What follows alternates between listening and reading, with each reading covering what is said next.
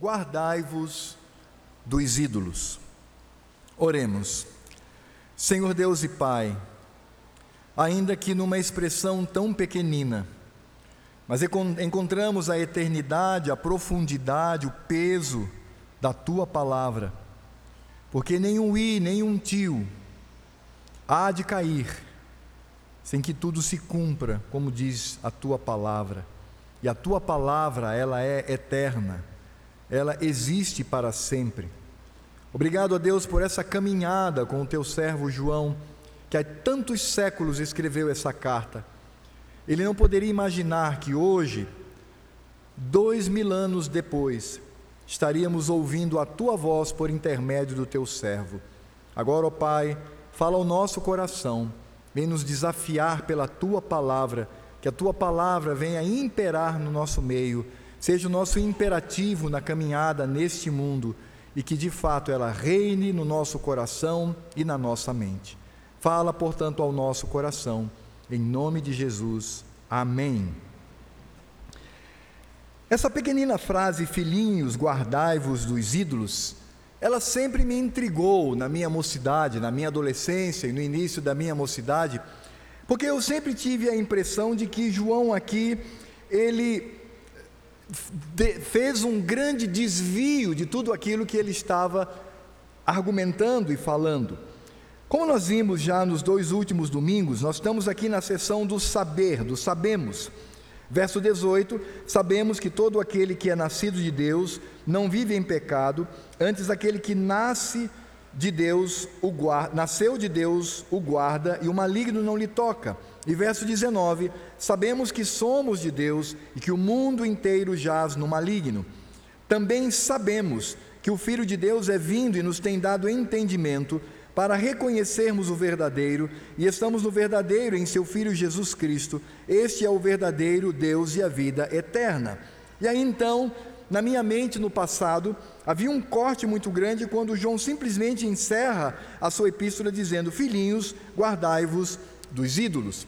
Mas na verdade, irmãos, o que nós vamos encontrar aqui não é um desvio de argumento. João ele não está aqui trazendo algo absolutamente novo ou até diferente daquilo que ele vem argumentando até aqui, mas de fato, essa expressão filhinhos, guardai-vos dos ídolos é uma conclusão maravilhosa diante daquilo que o apóstolo já havia argumentado. Nós precisamos olhar para essa expressão, filhinhos, guardai-vos dos ídolos, em contraste, não como uma contradição, mas o contraste com aquilo que ele traz no verso 20. Veja que no verso 20, ele falando de Deus Pai e do Filho bendito, ele diz: Também sabemos que o Filho de Deus é vindo e nos tem dado entendimento para reconhecermos o verdadeiro e estamos no verdadeiro, em seu Filho Jesus Cristo. Este é o verdadeiro Deus e a vida eterna. Portanto, o que João está trazendo aqui é consequência do que ele acabara de escrever. Ele fala que não só Deus Pai, como Deus Filho, é o Deus verdadeiro. E quando nós entendemos o significado dessa expressão verdadeiro, essa expressão não significa apenas que alguém ou algo está representando outra pessoa ou outro objeto. Não se trata disso.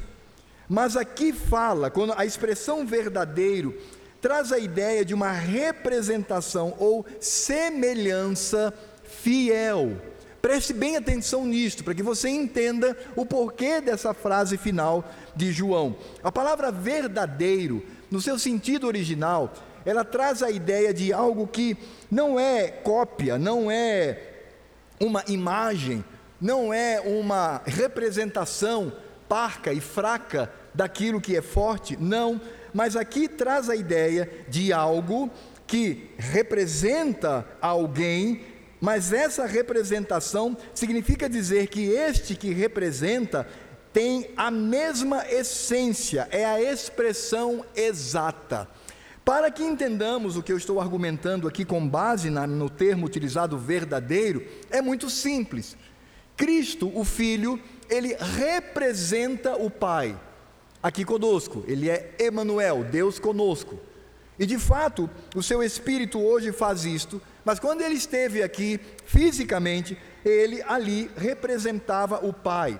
E não era uma representação menor, não era uma representação fraca, não era uma representação é, insossa, mas era uma representação real, porque o filho é da mesma essência do pai. O filho é a expressão exata do pai. O filho é Deus, o pai é Deus e o Espírito Santo é Deus. Portanto, temos aqui uma representação fiel de participação da mesma essência. Este é o significado. E o contrário de verdadeiro aqui, essa palavra significa que aponta para o próprio Cristo, que em si aponta para o Pai, porque, como eu disse, João aqui no verso 20, ele vai dizer que tanto o Pai quanto o Filho são verdadeiros, mostrando a junção em essência. Deus Pai é Deus, Deus Filho é Deus, portanto, o Filho que onde está, representa com legitimidade ao Pai, o representa, porque é da mesma essência, da mesma divindade. E o contrário disto, o contrário dessa expressão verdadeiro, que fala da expressão exata, no grego é eidolos. Me permitam usar a palavra, que é de onde vem a palavra ídolo. O ídolo, ele precisa também ser reconhecido, ou seja, na verdade, o significado do termo ídolo é exatamente o contrário do verdadeiro. Porque, como eu disse, a menção de João com relação a Deus Pai é de que ele é o verdadeiro e o Filho onde estamos é o verdadeiro, portanto, há aqui a mesma divindade. E quando ele contrasta com a palavra ídolo, a palavra ídolo traz um significado absolutamente contrário. O ídolo é uma imagem, uma réplica, uma representação da forma de um objeto, seja esse objeto real, que existe, ou imaginário. Mas a questão toda é que essa representação, ela é falsa. Ela induz ao erro. E é importante entender que essa palavra ídolo que nós encontramos aqui no verso 21, ela traz a ideia de sagrado, de divino, de religioso. O que eu quero dizer, em outras palavras, é que não é qualquer imagem. Por exemplo, se você tem a fotografia do seu filho, você tem uma imagem dele. Você tem um quadro na sua casa que tem ali uma, uma árvore, um, uma casinha, uma cachoeira, aquilo também é uma representação, mas é uma representação da criação, do cotidiano. Não há nenhum problema nisto. Até mesmo representações de eventos bíblicos também não são nenhum problema. Eu me lembro que na minha infância e na minha adolescência existiam dois quadros que eram famosos na, na, na, na casa das pessoas e, e, hoje eu não vejo mais. Um dia desse, quando estava lá geração 80, colocaram um desses quadros. Um quadro, e você vai se lembrar se você é próximo da minha geração. Um quadro é a entrada dos animais na arca de Noé. É um quadro grande, onde tem ali os animais entrando na arca. O outro é o povo atravessando o Mar Vermelho. Acho que é o mesmo artista, eu não sei. Aquilo é uma representação.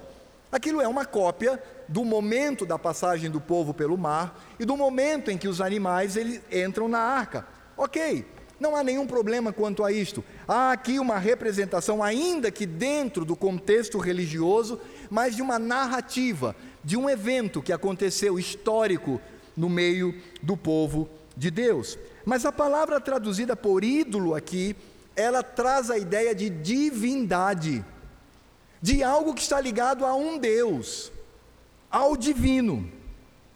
Por isso, se nós fôssemos parafrasear aqui o verso 20 e o verso 21, é uma paráfrase livre, diríamos o seguinte: Também sabemos que o Filho de Deus é vindo e nos tem dado entendimento para reconhecermos aquilo que é verdadeiro E nós estamos naquilo que é verdadeiro, seu Filho Jesus Cristo, que é o verdadeiro Deus e a vida eterna. Filhinhos, guardai-vos das falsidades. É isso que João está dizendo. Guarde o seu coração, guarde a sua vida daquilo que é absolutamente falso. E é por isso que quando nós olhamos para essa expressão, filhinhos, guardai-vos dos ídolos, há aqui uma menção direta para o culto, para o divino, para o religioso. Em outras palavras, o que nós encontramos aqui no verso 21, filhinhos, guardai-vos dos ídolos, não é outra coisa senão uma síntese do segundo mandamento. E quando você faz a conexão, você percebe exatamente o que o apóstolo deseja dizer. Porque o segundo mandamento, conforme Êxodo 20, de 4 a 6, diz assim: Não farás para ti imagem de escultura, nem semelhança alguma do que há em cima nos céus, nem embaixo na terra, nem nas águas debaixo da terra, não as adorarás, nem lhes darás culto, porque eu sou o Senhor teu Deus, Deus zeloso, que visito a iniquidade dos pais nos filhos até a terceira e quarta geração daqueles que me odeiam, e faço misericórdia até mil gerações daqueles que me amam e guardam os meus mandamentos. Então, o que João está mostrando aqui é o contraste entre o Cristo verdadeiro que é de fato a expressão exata do Pai, que também é verdadeiro, contrastando com aquilo que é falso, aquilo que é pecaminoso, aquilo que é vil, aquilo que é baixo, aquilo que tenta imitar a divindade, mas obviamente essa imitação ela é absolutamente desastrosa. É por isso que aqui nós vamos encontrar uma palavra contra a idolatria. E é importante nós entendermos que tanto a palavra no Novo Testamento como no Velho Testamento, que é traduzido por ídolo ou imagem, de fato significam a mesma coisa. Aqui não fala apenas de uma imagem esculpida, mas também fala de uma imagem pintada, de uma imagem que o artista pinta. Tanto um quanto o outro, de fato, são uma blasfêmia diante do Senhor. É interessante ao olharmos a história da igreja cristã, e quando encontramos, por exemplo, a cisão entre a igreja católica romana e a igreja católica a, a ortodoxa ou grega, um dos pontos de discussão é porque os romanos eles fazem ídolos, imagens para adorar. E aí os orientais dizem que isso é um absurdo. Você não pode fazer ídolos, você não pode fazer estátuas para se curvar. Mas eles adoram os quadros os ícones, as pinturas. Eles dizem que há uma diferença entre uma imagem de Deus pintada e uma imagem de Deus esculpida, mas isso é absolutamente ilógico. Eles cometem o mesmo erro de idolatria, porque eles estão adorando a uma imagem. E a expressão aqui, ela traz a ideia tanto de uma escultura como de uma pintura. E algo que era muito comum no Império Romano eram aqueles quadros que eram feitos por pequenos quadrados, que nós chamamos de mosaico. Isso era muito comum. E quando, por exemplo, uma pessoa ela não tinha um ídolo esculpido, ela então colocava em mosaico e manifestava a mesma adoração pagã. Por isso, tenha na sua mente, não se trata apenas de uma escultura, mas se trata também de uma pintura. E nada, de fato, pode invadir a nossa mente. Mas é claro que quando nós falamos em termos de idolatria, nós vamos entender também os desdobramentos dessa expressão. O que, que significa idolatria? O que significa ter um ídolo, uma imagem, algo que se torna Deus na minha vida, algo que se torna divino diante de mim? E eu quero trazer aqui para os irmãos três significados de idolatria. E que nós precisamos sondar o nosso coração para ver como estamos diante do Senhor, porque de fato o coração do homem é uma fábrica de ídolos. Isto diziam os reformados. Por isso não é tão simples assim. Nós precisamos vigiar o nosso coração e por isso João, ao terminar essa carta, combatendo as blasfêmias daqueles líderes apóstatas que deturpavam, desfiguravam de fato aquilo que o Senhor havia revelado, e falando em termos de doutrina, ele encerra dizendo: Guardai-vos dos ídolos.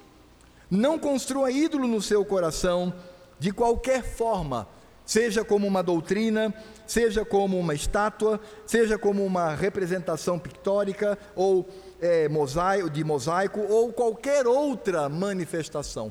Não se rendam aos ídolos, porque é abominação diante do Senhor.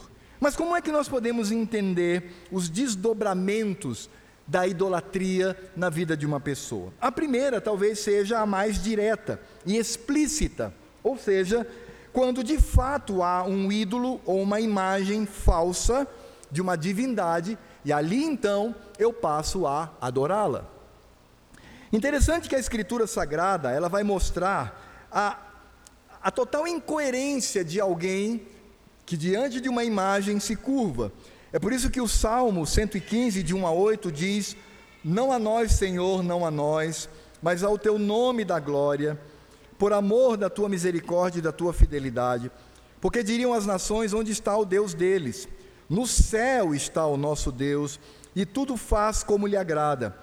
Prata e ouro são os ídolos deles, obra das mãos de homens. Tem boca e não falam, tem olhos e não veem, tem ouvidos e não ouvem, tem nariz e não cheiram, suas mãos não apalpam, seus pés não andam, som nenhum lhes sai da garganta, tornem-se semelhantes a eles os que os fazem e, o, e quantos neles confiam. Sabe, irmãos, toda vez que eu vejo uma procissão na cidade, feita pelos romanos, carregando um ídolo, esse salmo vem à minha mente. Porque aquele ídolo, ele não consegue sequer andar. Ele não anda por si só. Ele precisa que as pessoas o carreguem. Eles têm toda a aparência de um ser humano, mas são fracos em si, porque são falsos, porque não são pessoas, e nem mesmo o nosso Deus, mas são falsidades que são carregadas nos ombros de homens que se tornam semelhantes a eles, como diz o Salmo número 115. E por que isso acontece? Acontece porque o ser humano, ele sempre deseja impor a sua natureza pecaminosa, a sua visão de mundo na religião. Como nós temos tantas religiões no mundo, sendo e excetuando a única verdadeira, que é o Evangelho, todas elas são falsas, ainda que tragam a maquiagem de cristianismo. E por que isso?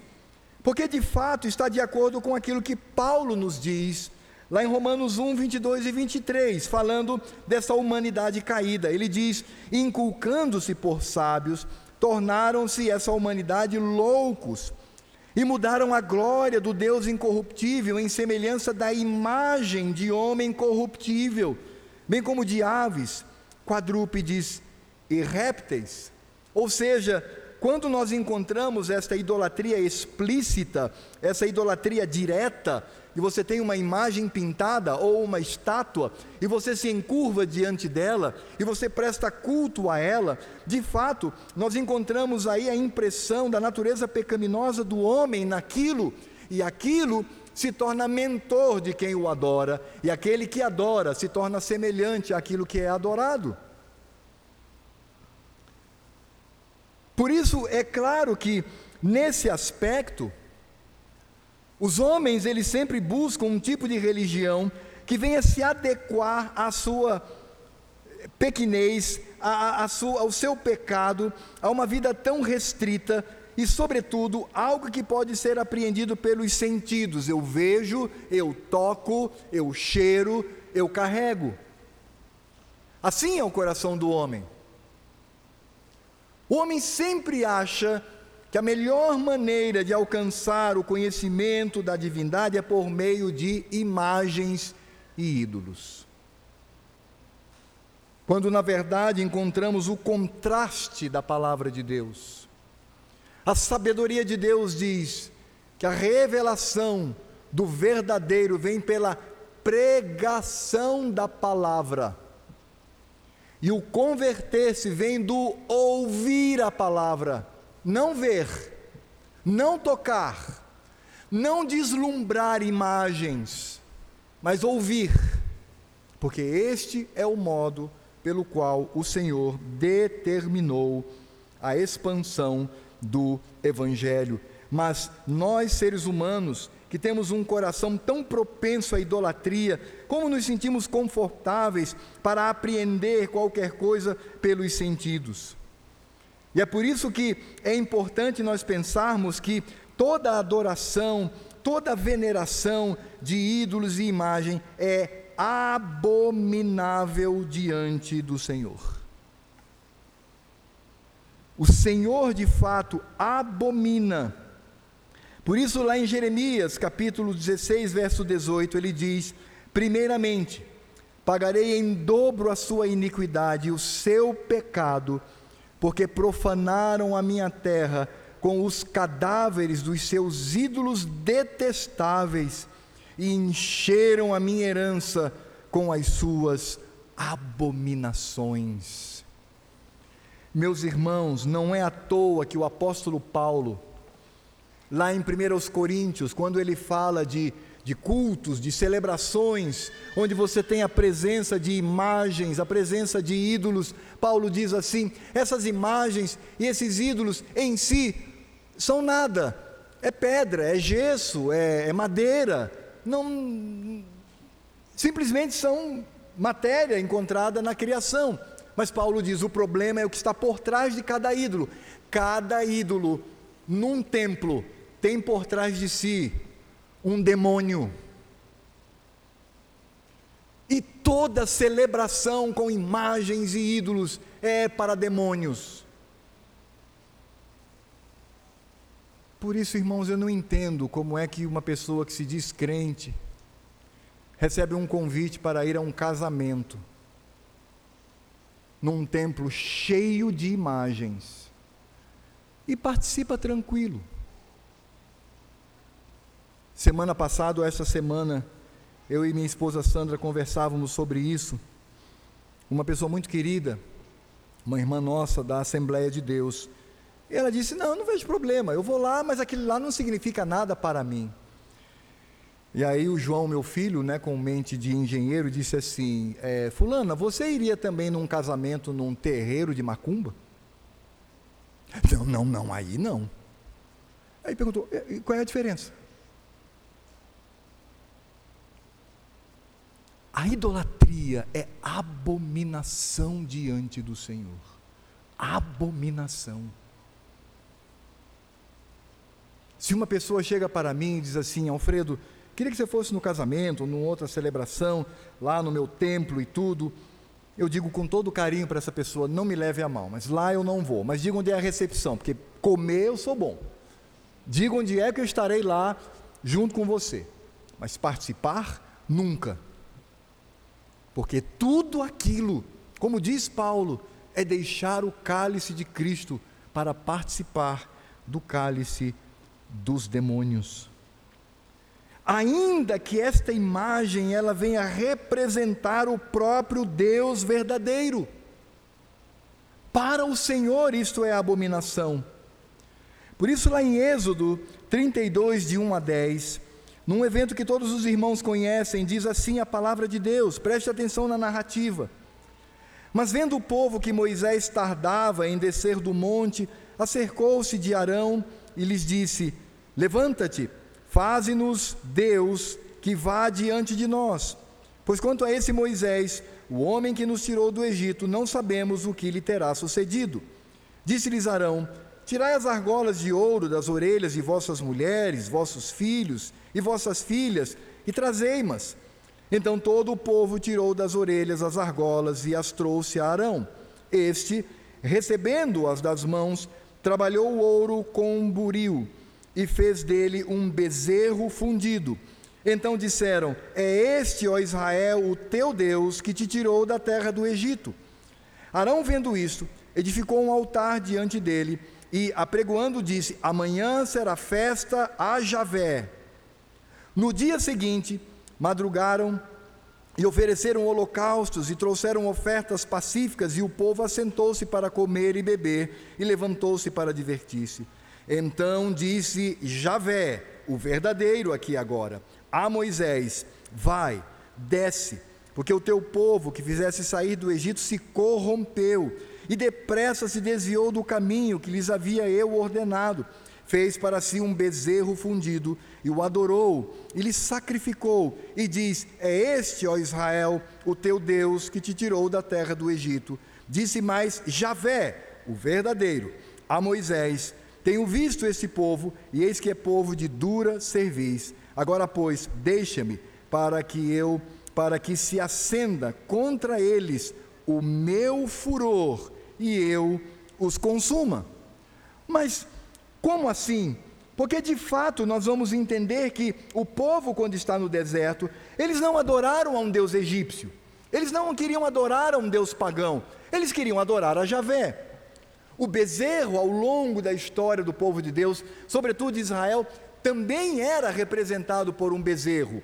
Em Samaria, quando fizeram a capital do Reino do Norte, construíram lá um templo para Javé, para o Senhor. O que colocaram dentro daquele templo? Um touro. E aquele touro representava o Senhor.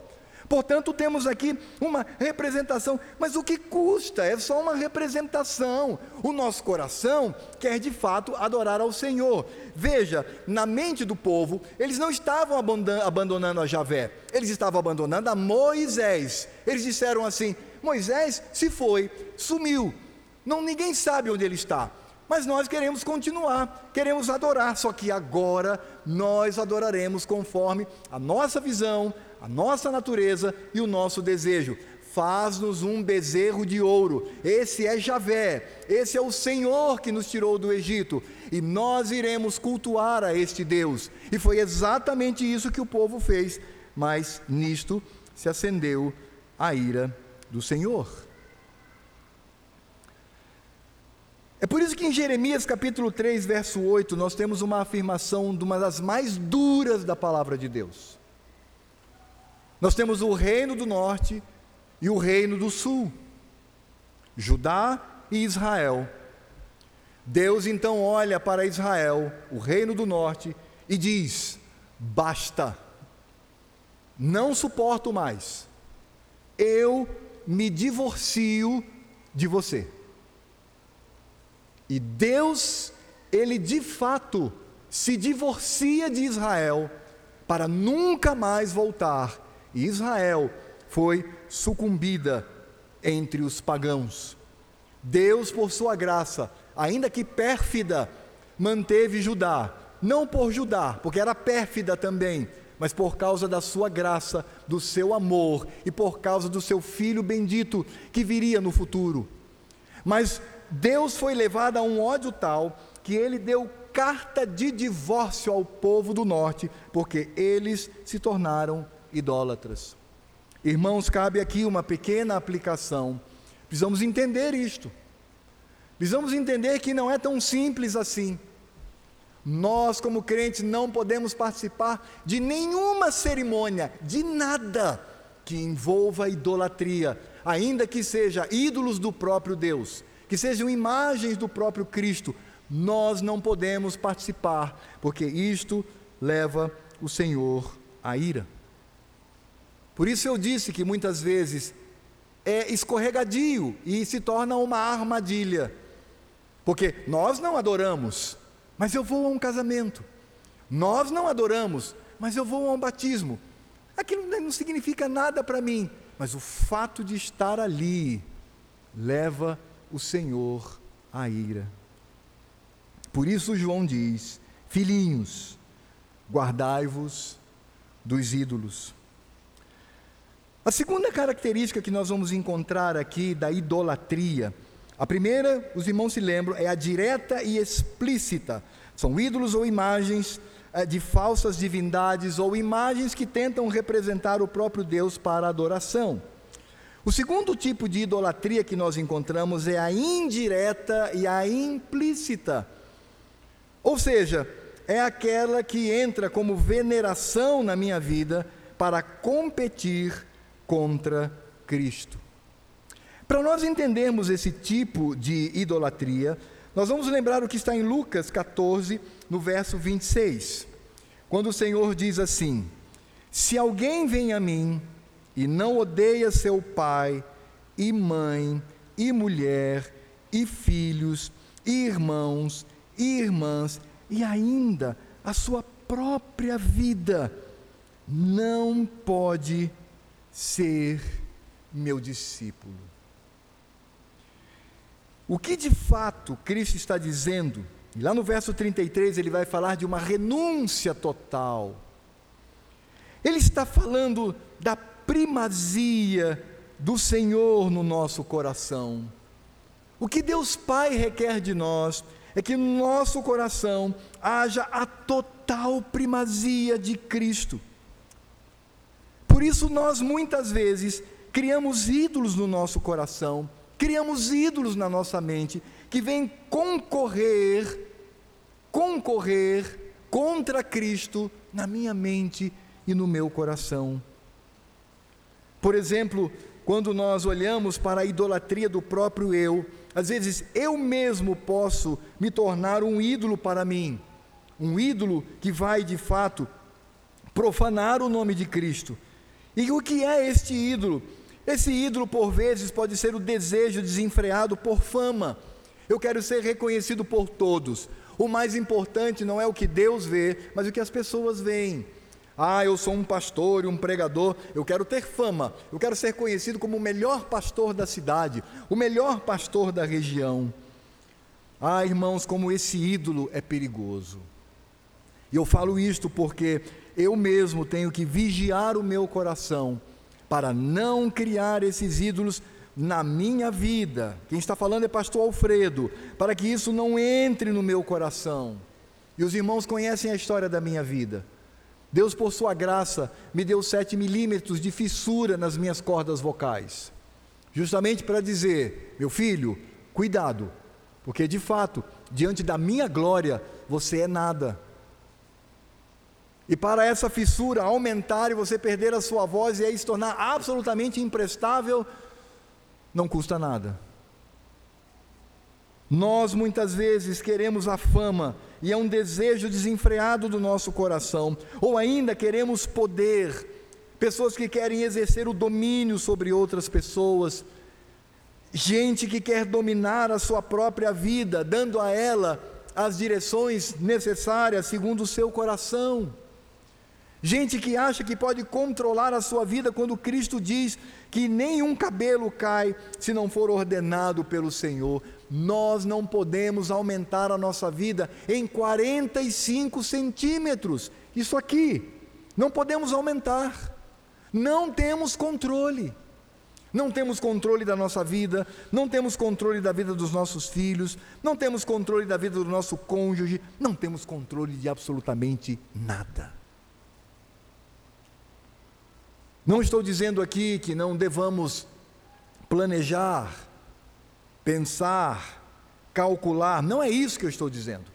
O que eu estou dizendo é essa falsidade, esse ídolo falso que me dá a sensação de que eu tenho como dirigir a minha vida, tendo poder sobre mim, ou então ter poder para dirigir a vida de outras pessoas. Interessante que algumas Alguns indivíduos pensam assim: eu não entendo como é que alguém tem tanto dinheiro, tanto dinheiro, tanto dinheiro e ainda quer entrar na política. Bom, ele pode entrar por um desejo genuíno, ele quer ali é, servir a nação, enfim, mas muitos fazem isto porque não estão contentes apenas com o poder do dinheiro, ele quer ter outros poderes, o poder da caneta, o poder da lei, para dirigir a vida de terceiros. E isso se torna um ídolo na minha vida, ou posses, riqueza, dinheiro.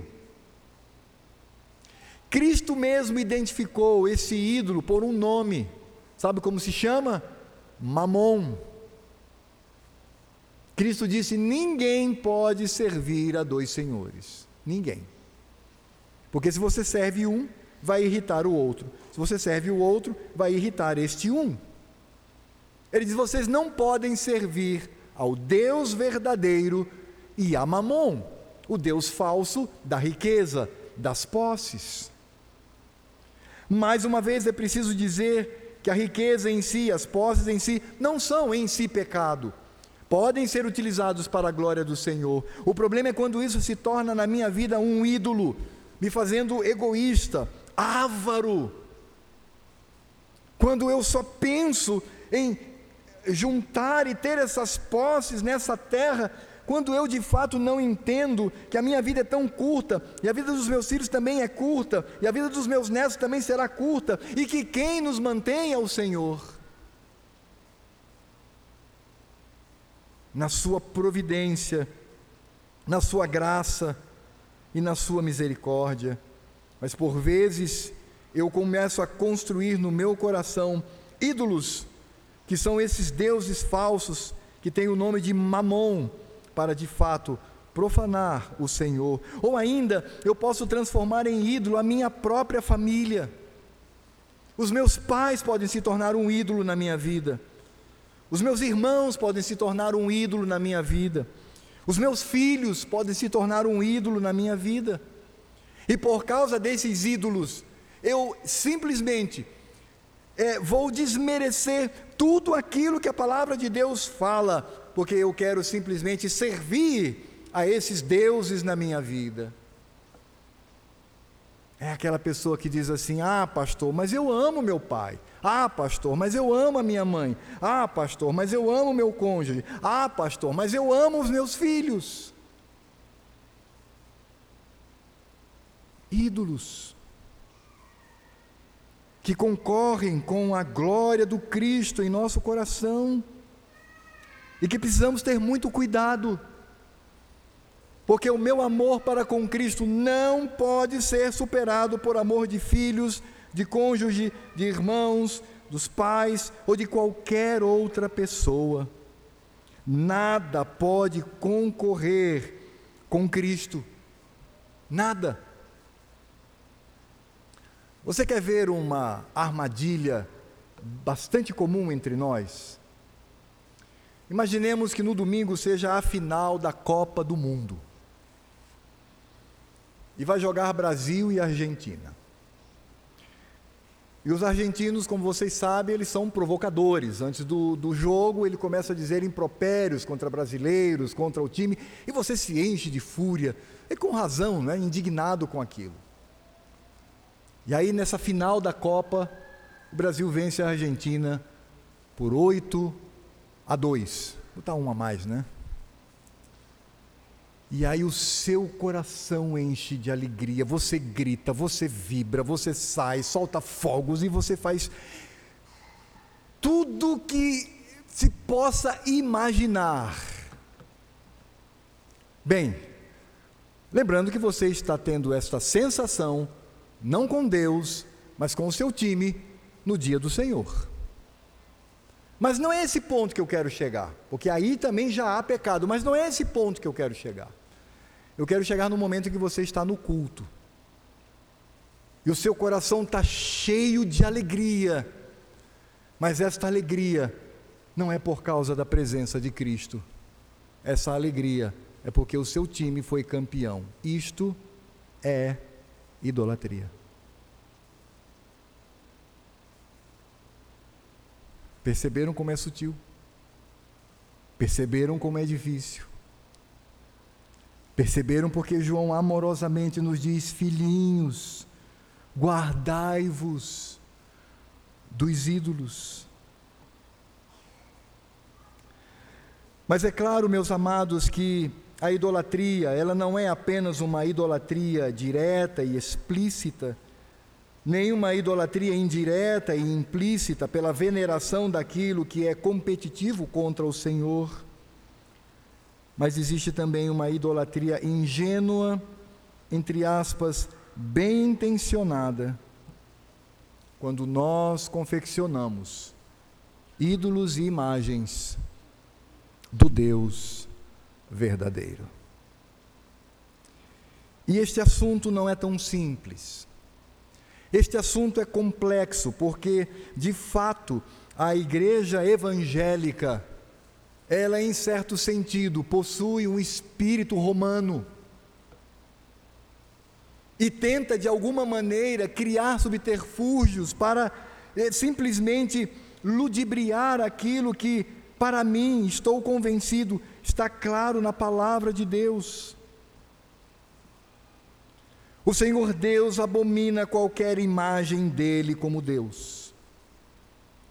Lá em Deuteronômio, capítulo 4, de 15 a 18, diz: Guardai-vos, pois, cuidadosamente a vossa alma, pois aparência nenhuma vistes no dia em que o Senhor, vosso Deus, vos falou em Horebe.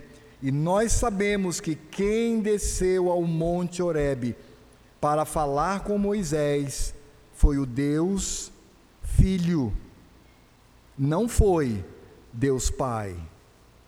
Foi Cristo, numa teofania, no meio do fogo, para que não vos corrompais e vos façais alguma imagem esculpida na forma de ídolo, semelhança de homem ou de mulher, semelhança de algum animal que há na terra, semelhança de algum volátil que voa pelos céus, semelhança de algum animal que rasteja sobre a terra, semelhança de algum peixe que há nas águas debaixo da terra. E aí nós entendemos, porque não podemos simplesmente relativizar o texto bíblico, dizer, não, mas aqui é Deus Pai quem está de fato mencionando, porque foi ele que falou do Monte Oreb. Sim, foi Deus Pai que falou no Monte Oreb, mas por meio de Cristo. Porque Cristo é o nosso mediador. Porque Cristo, sim, mediava no Velho Testamento, ainda que num momento de sombras. Mas Cristo era o mediador. Foi através de Cristo que Moisés recebeu a santa lei dos céus. E ele disse: Você não viu aparência nenhuma, para que você não se sinta tentado. Veja a expressão de Moisés aqui: para que você não se sinta tentado a fazer uma imagem que venha representar a Deus ou de um homem, ou de uma mulher, ou de um mamífero, ou de um pássaro, como a, a, as pombas, por exemplo, ou de qualquer coisa. Ele diz: não apareceu. Por quê? Porque de fato isto é abominação diante do Senhor. E aí algumas pessoas dizem: é, mas quando Jesus veio, ele foi visto. Todos viram a ele. Ele é histórico. Até aí é verdade. A pergunta é: por que não fazer uma imagem dele? Irmãos, em Hebreus, capítulo 1, verso 3, nos diz que Cristo é o resplendor da glória e a expressão exata do ser de Deus. Daí verdadeiro. Daí porque Deus Pai é verdadeiro, e Deus Filho é verdadeiro. O autor de Hebreus continua dizendo: sustentando todas as coisas pela palavra do seu poder. Depois de ter feito a purificação dos pecados, assentou-se à direita da majestade nas alturas. Quem é este? É Cristo. Quem ele é? Emanuel, Deus conosco. Portanto, quem é Cristo? É a expressão exata de Deus Pai. É por isso que Paulo, em Colossenses capítulo 2, diz: Porquanto nele, Cristo, habita corporalmente, no corpo físico, toda a plenitude da divindade.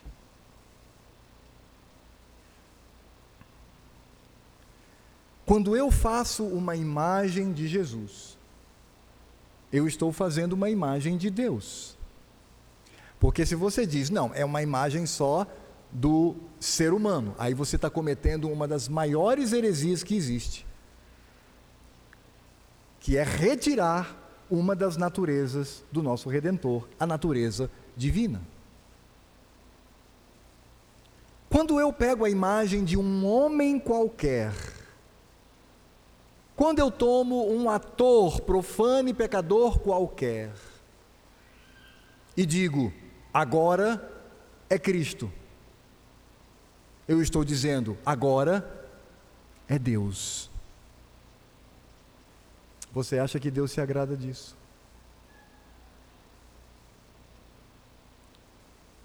Pense sinceramente no seu coração. Você acha que Deus se agrada disso? Foi isso que Deus requereu de nós. É isso que Deus requer de você, meu irmão. E é interessante porque quando nós olhamos para os símbolos de fé dos nossos pais do passado reformados, eles foram veementes contra isto. Eles proibiram fazer qualquer imagem de uma das pessoas da Trindade. Eu não posso pintar uma pomba e dizer é o Espírito Santo. Eu não posso pintar um homem de cabelos compridos e barbudo e dizer esse é Cristo. Eu não posso pintar um ancião de dias, um idoso e dizer esse é Deus. Eu não posso fazer isto. E os reformados, os reformadores, eles foram veementes contra isto, porque eles sabiam que na igreja primitiva, na antiguidade, isso não existia.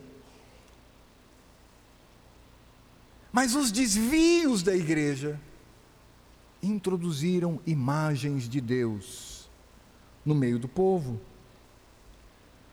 Por isso o catecismo de Heidelberg foi composto em 1563. Não é o que adotamos, mas reconhecemos como um símbolo irmão. Nas perguntas de 96 a 98 diz o seguinte: preste atenção, isso em 1563. O que Deus exige no segundo mandamento? Resposta: Não podemos de maneira alguma representar Deus por imagem ou figura. Devemos adorá-lo somente da maneira que ele ordenou em Sua palavra. Pergunta 97. Não se pode fazer imagem alguma? A resposta: não se pode, nem deve fazer nenhuma imagem de Deus. As criaturas podem ser representadas, mas Deus nos proíbe fazer ou ter imagens delas para adorá-las, ou para servir a Deus por meio delas. Pergunta 98. Mas não podem ser toleradas as imagens nas igrejas como livros para os ignorantes, livro para crianças. Preste atenção nisso, minhas crianças, preste atenção nisso. Será que na Bíblia infantil não podemos colocar imagens lá? A resposta dos nossos pais: não, porque não devemos ser mais sábios do que Deus ele não quer ensinar a seu povo por meio de ídolos mudos, imagens, mas pela pregação viva de Sua palavra. A segunda confissão helvética, de 1566, no seu quarto capítulo intitulado Dos ídolos ou imagens de Deus, de Cristo e dos santos Dizem assim os nossos pais do passado: imagens de Cristo. Embora Cristo tenha assumido a natureza humana, não a assumiu para fornecer modelo a escultores e pintores. Afirmou que não veio revogar a lei ou os profetas, está em Mateus 5,17. E as imagens são proibidas pela lei e pelos profetas, Deuteronômio 4,15 e Isaías 44,9. Afirmou que a sua presença corporal não seria de proveito para a igreja e prometeu que estaria junto de nós para sempre pelo seu espírito. Evangelho de João, capítulo 16, verso 7.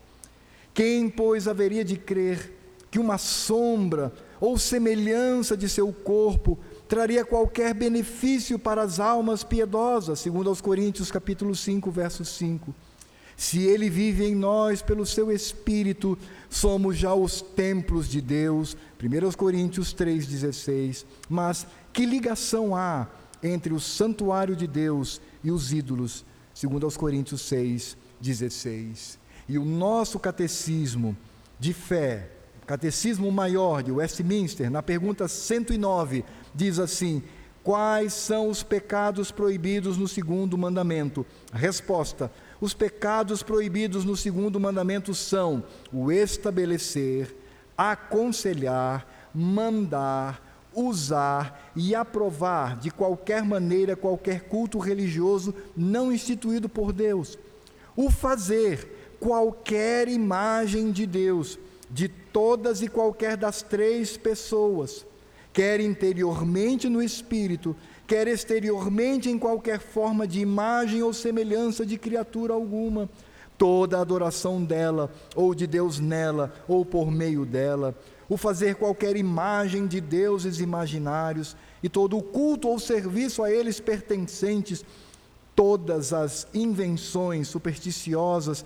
corrompendo o culto de Deus, acrescentando ou tirando dele, quer sejam inventadas e adotadas por nós, quer recebidas por tradição de outros, embora sob o título de antiguidade, de costume, de devoção, de boa intenção ou por qualquer outro pretexto a simonia, ou seja, a venda de indulgências, o sacrifício, toda negligência, desprezo, impedimento e oposição ao culto e ordenanças que Deus instituiu. Por que essa preocupação com os nossos pais reformadores? Por que foram tão veementes com relação a isto? Porque, de fato, fazer qualquer imagem de Jesus é pecado.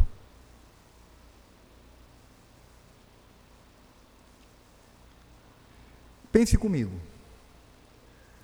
Será que temos representações de Cristo legítimas nesse mundo? Temos. Isto é uma representação de Cristo. Representa o seu corpo e o seu sangue. E como nós tratamos estes elementos? Você parou para pensar que, pelo fato do pão e do vinho, e isso foi instituído pelo próprio Cristo, representarem, serem uma imagem, entre aspas, do seu corpo e do seu sangue, se torna elemento de culto? Parou para pensar nisso? No momento em que nós ouvimos a frase, este é o meu corpo, este é o meu sangue, isto se torna um elemento de culto. A ceia do Senhor, a Páscoa do Senhor, sim, o pão representa Cristo, não é Cristo, mas representa.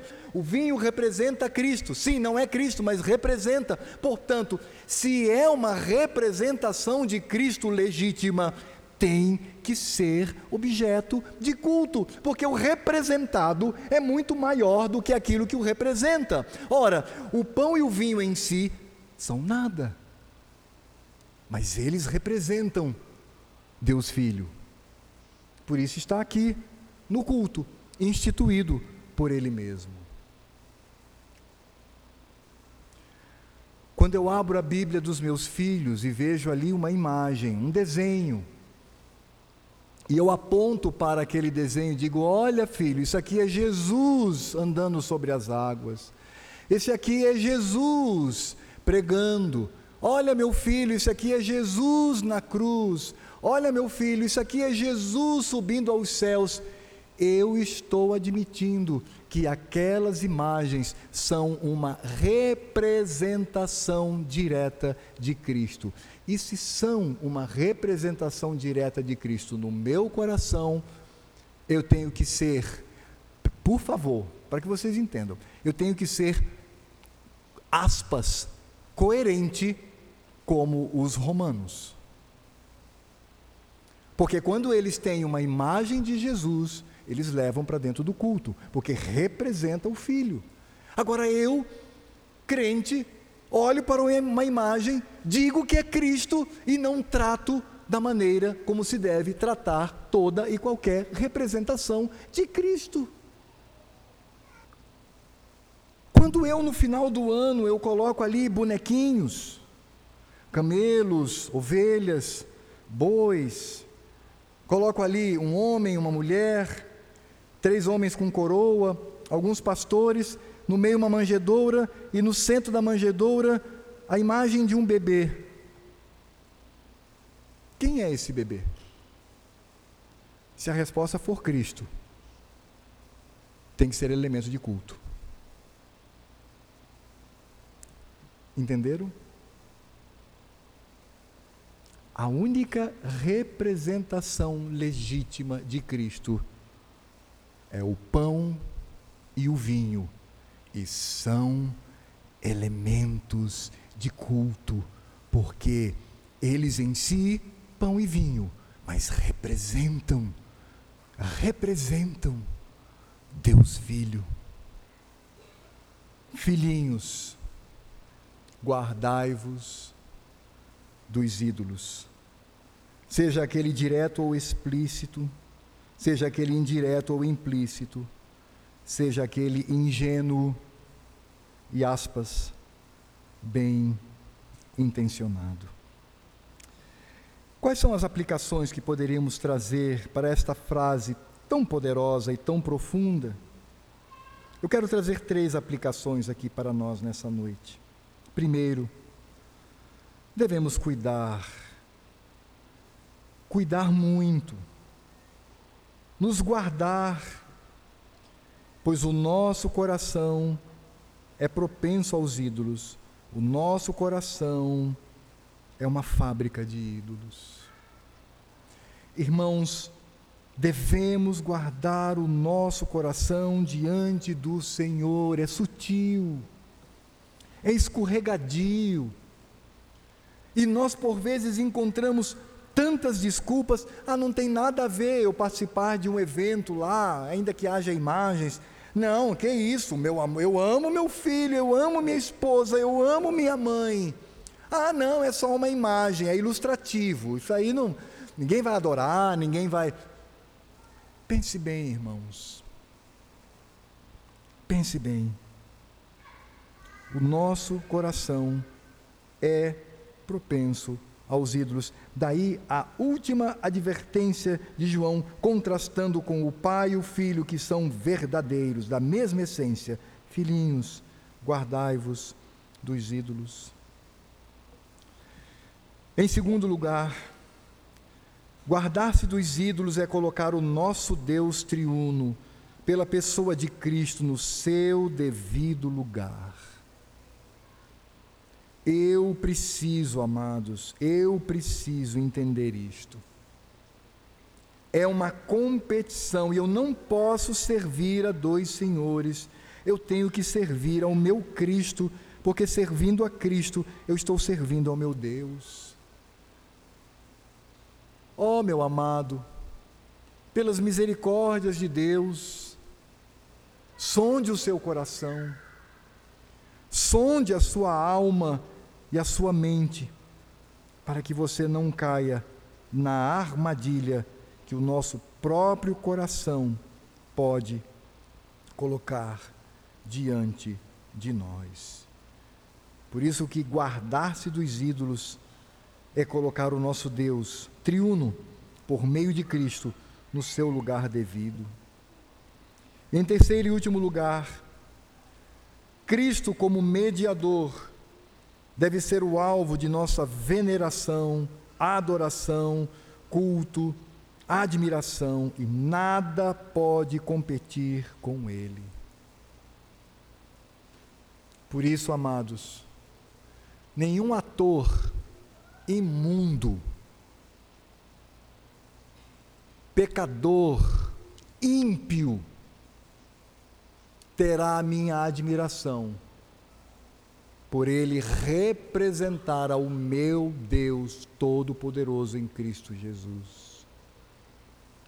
Ou mesmo que seja uma pessoa crente, uma pessoa remida, mas ela não tem o direito de assumir esse lugar, porque é o lugar do meu Cristo. Ainda que seja ilustrativo, já é incoerente, porque deveria ser elemento de culto, mas ainda que seja ilustrativo, ele não tem o direito de assumir, ainda que de maneira representativa, o lugar do meu Senhor.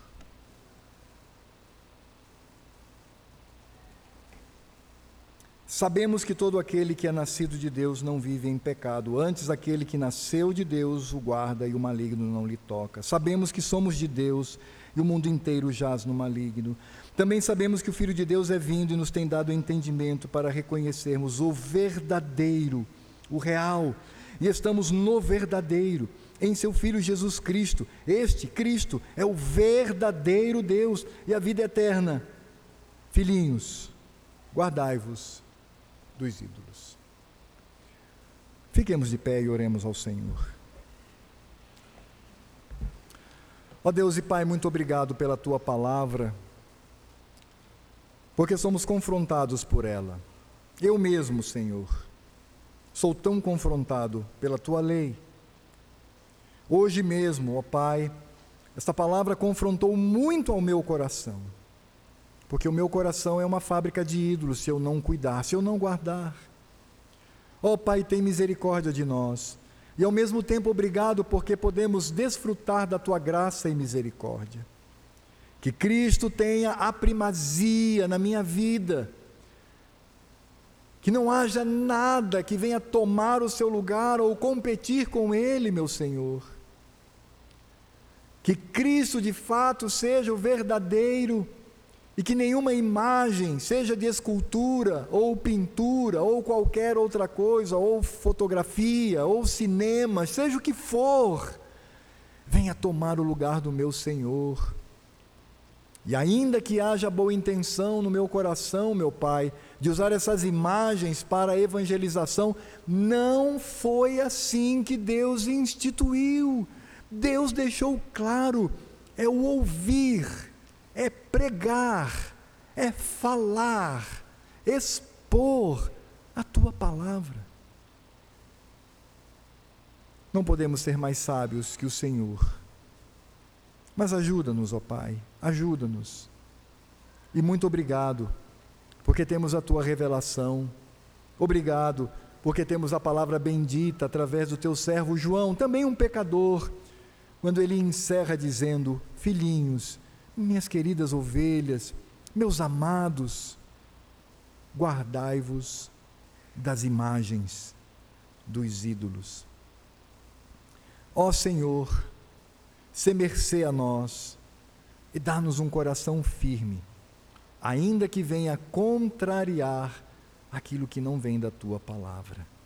E dá-nos força e intrepidez para com coragem admitirmos o que o Senhor deseja de nós e que ensinemos aos nossos filhos para que eles também aprendam que o Senhor tem a primazia no nosso coração. E agora que a graça do Senhor Jesus, o Deus Filho, impossível de ser representado por imagens ou esculturas, o amor de Deus Pai, cuja aparência em si é desconhecida e que também não pode ser representado por nada, e o Espírito Santo, Deus poderoso no nosso meio, porque é o Espírito de Cristo, é o Espírito do Pai, e que não pode ser rebaixado pela imagem de uma ave, de uma pomba, de um animal. que o Deus triuno esteja conosco, puro e verdadeiro, nos conduzindo para a eternidade em Cristo Jesus, para que o nome de Cristo se eleve sobre todos os nomes, até que ele venha.